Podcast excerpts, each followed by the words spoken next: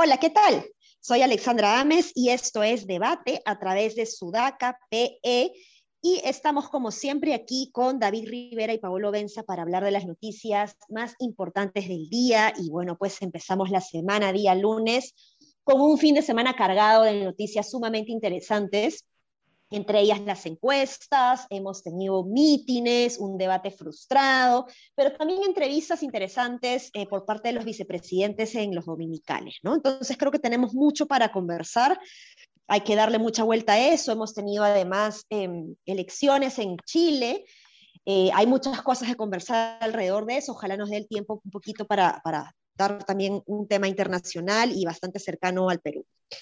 Bueno, empezamos entonces con las encuestas. ¿Cómo ven las encuestas, David, Paolo? Em, eh, eh, pareciera que hay diferencia, ¿no? Pero justo en el video yo hablo de que no, no es tan distinto necesariamente lo, que propone el, el, IEP versus lo que propone Ipsos, ¿no? En Ipsos la brecha se está cerrando mucho más, eh, en, en, el IEP no tanto, pero dentro de todo, pues están dentro del margen de error, ¿no? Estoy hablando de, la, de la, encuesta, ¿no? No del simulacro de, de, votación. El IEP, recordemos, ha hecho ambas. Eh, perdón, el Ipsos ha hecho ambas, ¿no?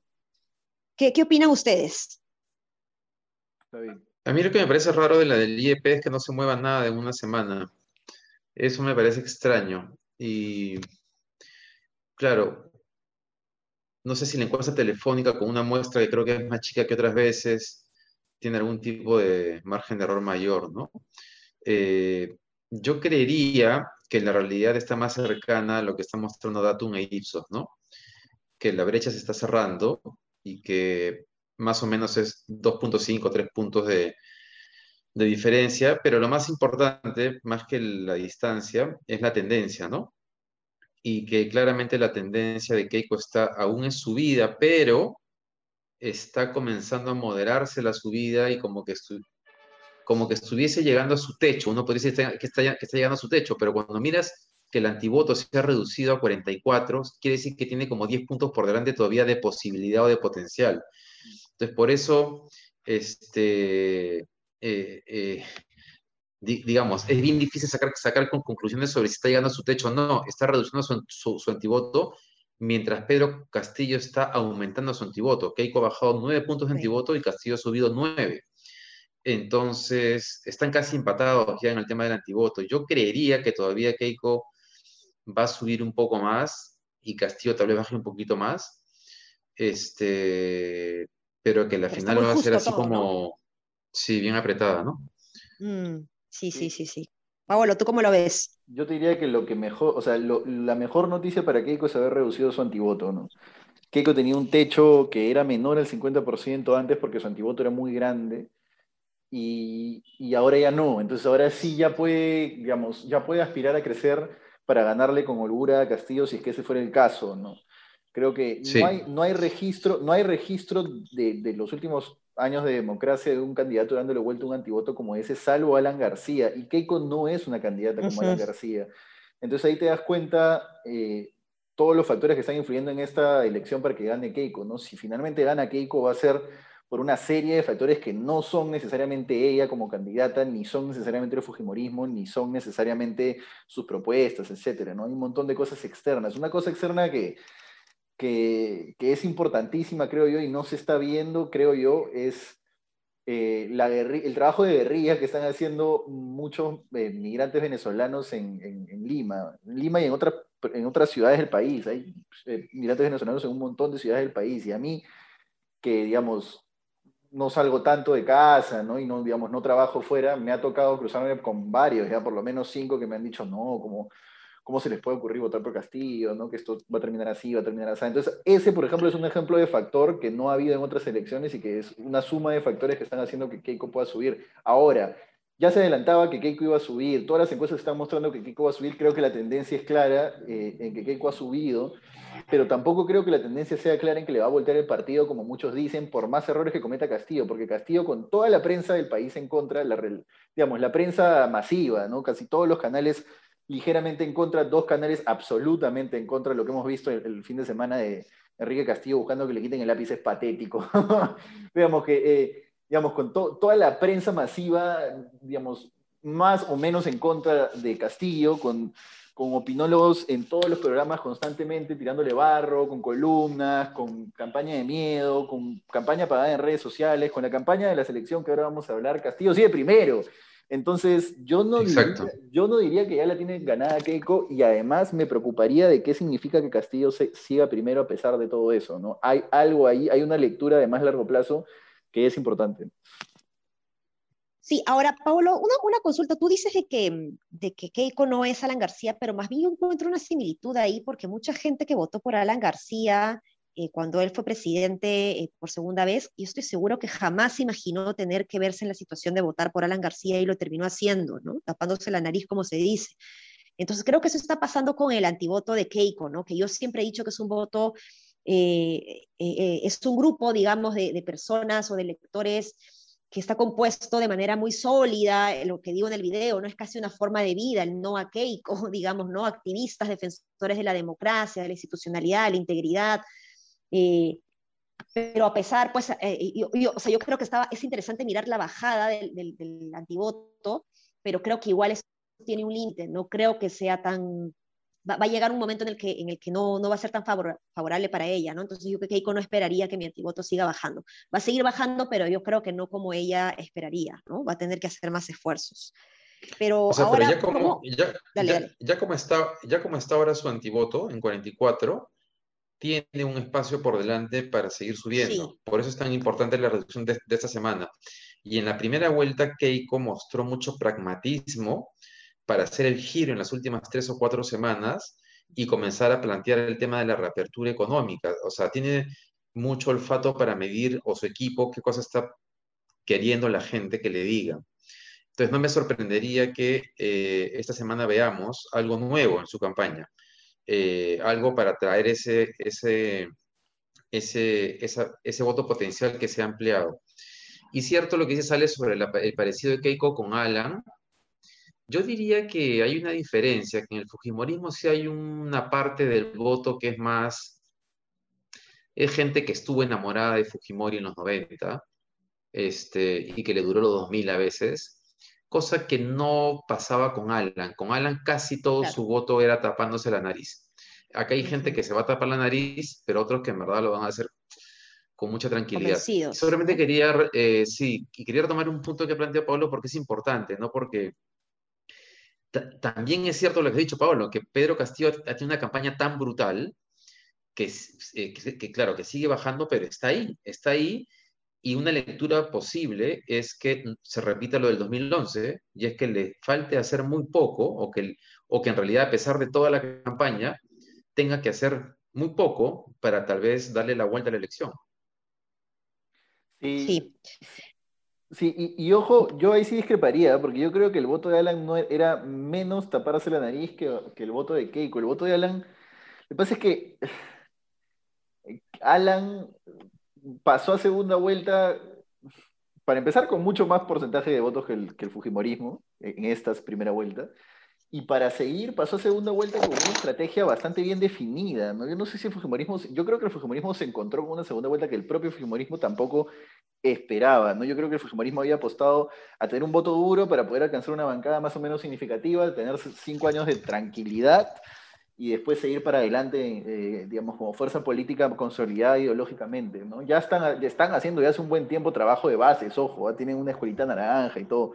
Yo creo que ellos apuntaban a eso, a consolidarse como partido, a consolidarse como propuesta ideológica, como propuesta programática, y luego volver a, a, tentar, política. Creo que, que, lo que está haciendo Keiko es más, digamos, va a ser más sorprendente si es que gana que lo que hizo Alan incluso en ese momento, ¿no? Pero bueno, ahí, digamos, hay diferencia de percepciones. Sí, bueno, ahora eh, no ayuda mucho tampoco el propio Pedro Castillo para, para su campaña, ¿no? Sin embargo, este fin de semana hemos visto, eh, no quisiera saltarme, ¿no? Eh, pero hemos visto la entrevista de la vicepresidenta, la candidata a la vicepresidencia por Perú Libre, y a mí me ha parecido una persona tranquila, coherente, con un discurso más alturado y por lo menos más entendible, ¿no? Que ha tenido de alguna manera que, que traducirnos a todos el mensaje de Pedro Castillo, que a veces pues ha, sido eh, contradictorio, ¿no? Pero antes de hablar de eso, no me gustaría dejar de pasar el día sábado, ¿no? Que ha sido pues un día donde todos hemos estado conectados en la tarde, me parece, viendo la televisión, eh, porque se esperaba pues que Castillo estuviera presente en el penal de Santa Mónica tal y como él retó a la candidata. Y bueno, pues la candidata pues terminó eh, haciendo un meeting producto de que Pedro Castillo nunca se apareció porque una hora antes él estaba presentando su plan de los primeros 100 días. ¿Cómo ven ustedes esto? Em, ¿Creen que esto perjudica a Pedro Castillo? Eh, esta idea del, no te corras, Pedro, no te corras, estaba sonando mucho hasta el día sábado, pero ya no he vuelto a escuchar nada alrededor de ello, no he vuelto a escuchar algo sobre te corriste, te escapaste. ¿Cómo ven ustedes esto? Parece que no ha sido tan perjudicial como esperábamos, ¿no? ¿O sí? David. Mm, no, no tengo eh, certeza. Creo que no tan perjudicial como dices, intuyo, porque en general eh, siempre es importante cómo rebotan las cosas luego en los medios, ¿no?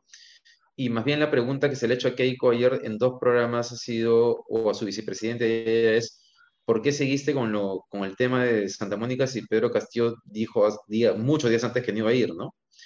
Este, y luego, no me queda clara si esa imagen del sábado de ella sentada en el estrado sola, mientras él estaba rodeado de gente, ¿qué cosa pesa más? ¿no? Porque inicialmente pensé que Pedro Castillo podía salir ganador del sábado, pero cuando se puso a hablar sin decir absolutamente nada, ¿no? que es un, es, un candidato de arengas, de que, y repite lo mismo de la primera vuelta, y toda la semana dice lo mismo, yo creo que la gente comienza a darse cuenta de que este tío este, no sé, podrías mandarlo a hacerle la barra a la selección peruana, pero, pero no me está diciendo nada de cómo va a arreglar las cosas del país, ¿no?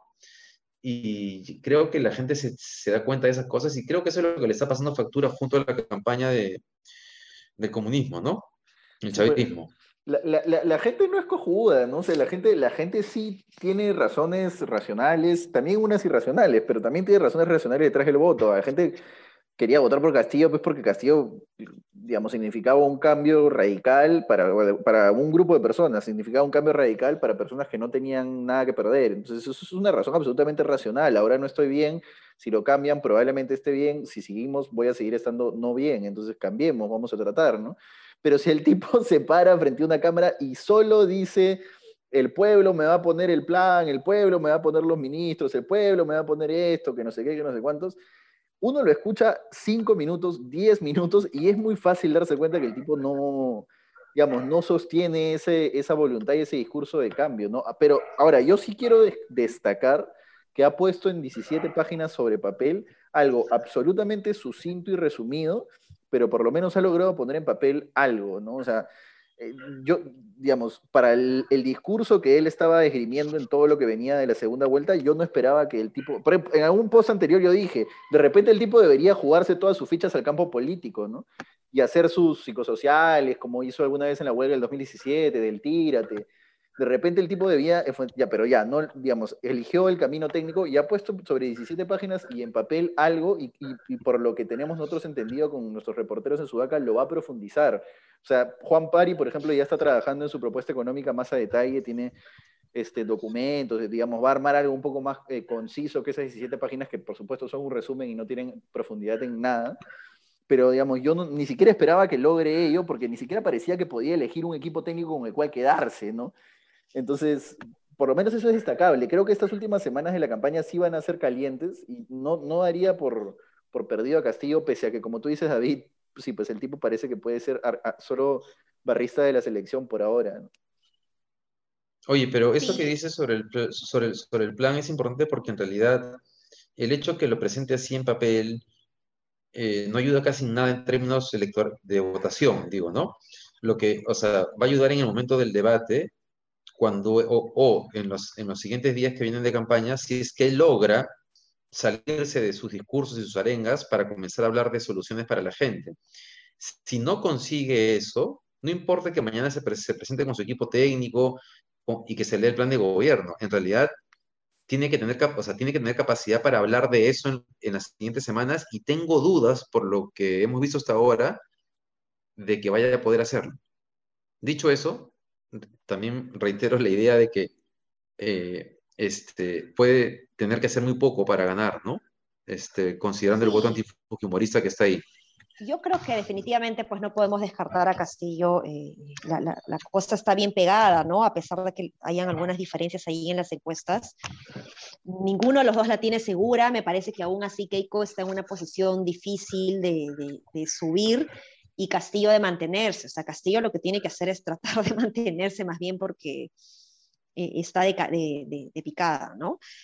Eh, pero bueno, ¿ustedes cómo han visto los vicepresidentes? Han tenido ambos eh, una entrevista en los dominicales. como les decía, ¿no? A mí me pareció la vicepresidenta mucho más sensata, digamos, que Pedro Castillo, con un discurso más articulado.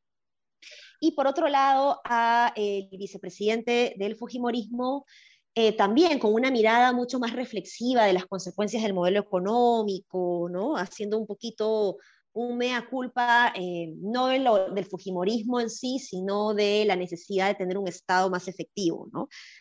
Eh, al menos yo lo que estaba viendo era la posibilidad de, conocer a mis futuros presidentes en el 2023, ¿no? porque como vamos, yo creo que vamos, uno de los dos va a terminar siendo presidente de la República. No sé cómo lo ven ustedes. Ah, eh, Galarreta para mí es igual que Keiko, este, lo mismo, ¿no? Y en el caso de, más bien la vicepresidenta de, Castillo, es un poco mejor, pero yo a veces leo en los chats de WhatsApp que les parece mucho mejor que Castillo, y yo la verdad que le escucho y, sus ideas son tan generales como las de Pedro Castillo. Lo que pasa es que parece una persona mucho más articulada, incorpora algunos ejemplos puntuales de la realidad, eh, tampoco es que sea pues, espectacular, ¿no? claro, claro. Eh, em, entonces, digamos que en el caso de Castillo sí me da tranquilidad que esté ahí ella. Podría incluso ser una mejor gobernante que Castillo, o por lo menos eso transmite, ¿no? Ya, digamos, uno, uno conoce a las personas cuando las papas queman.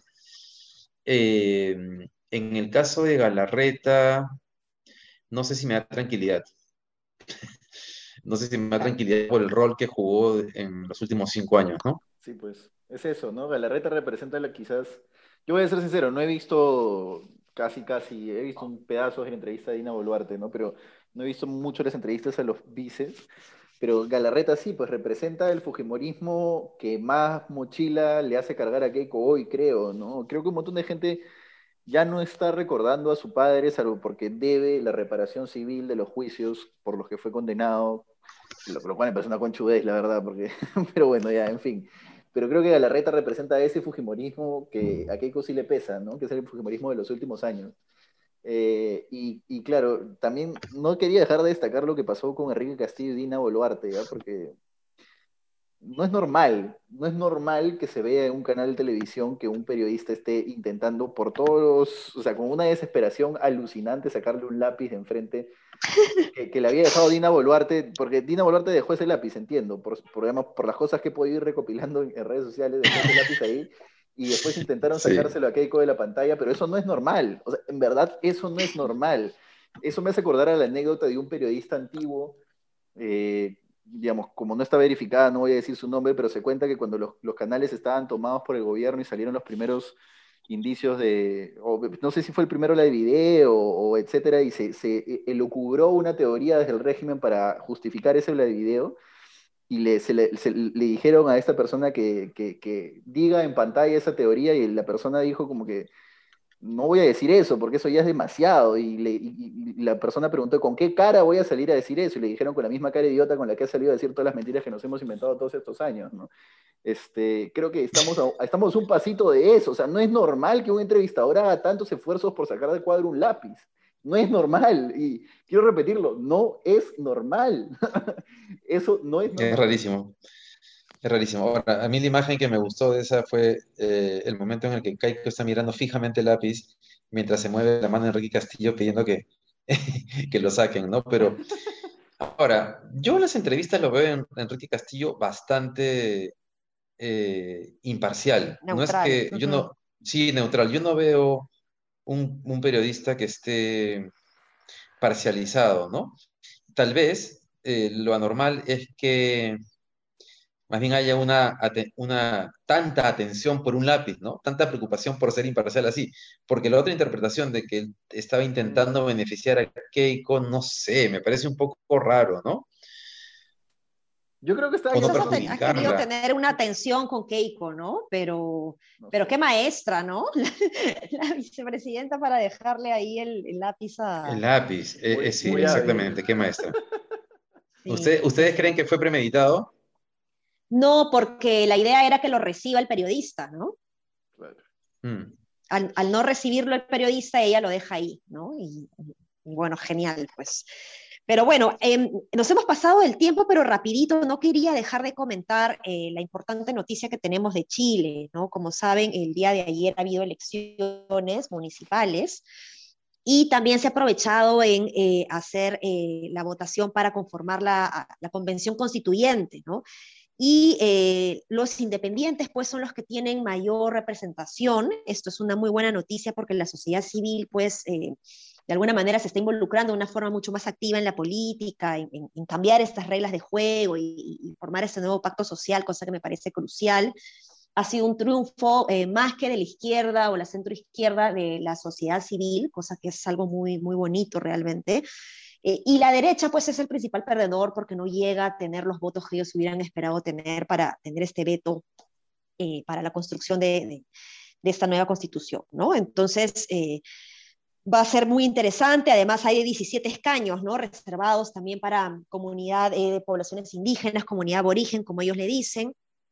Eh, creo que es eh, un, paso bien interesante que Chile está dando y, y que de alguna manera visualizo pues la, la, posibilidad de que estemos en este camino nosotros también, ¿no? más allá de que podamos estar a favor o en contra de una nueva constitución, creo que a 200 años de la República es importante pensar en, en, la necesidad de refundar el país y, tener un nuevo pacto social, ¿no? ¿Qué opinan ustedes? Así, como, como dice, así, así Venezuela empezuela, ¿no? Así Venezuela, Chilezuela, con la izquierda, con la izquierda ganando las elecciones, este, para, para la constituyente. Mira, yo creo que se trata de, o sea, llega un punto en la historia en la cual se trata de cambios o se trata de, mantenerse aferrado a lo que se, ha estado haciendo hasta el momento, ¿no? Creo que en Chile ha ocurrido eso. Creo que Chile, en Chile se han levantado banderas de cambio desde hace, desde hace bastante tiempo.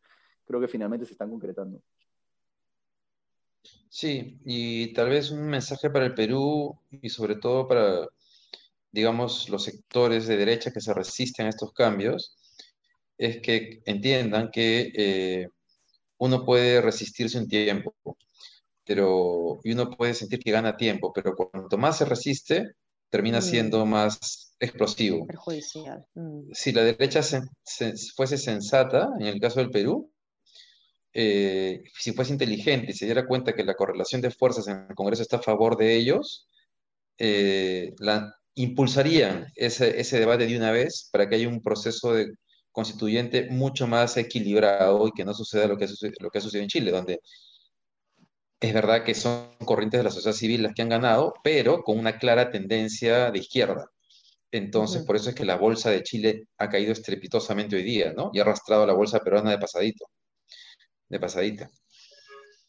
Uy, a comprar acciones entonces. No quería, dejar, no quería dejar de comentar en el podcast de hoy una cosa que ha pasado en estas últimas horas, de hecho, que es el video, eh, los videos oficiales, bueno, oficiales, digamos, de parte de ellos, porque ellos mismos los han grabado, son sus caras, están dando ellos su mensaje, etcétera, de una serie de jugadores de la selección, incluidos el Oreja Flores, el cual a mí me rompió un poco el corazón, la verdad, porque no porque apoyo o no apoyo a una candidata, además ni siquiera la menciona, pero es claro su apoyo a Keiko, y de él, de no, Hurtado. Estás loco. Así, sí, así es tal cual. no, no está apoyando a Keiko, no. claro que está apoyando a Keiko. ¿No has visto el video o no quieres creerlo?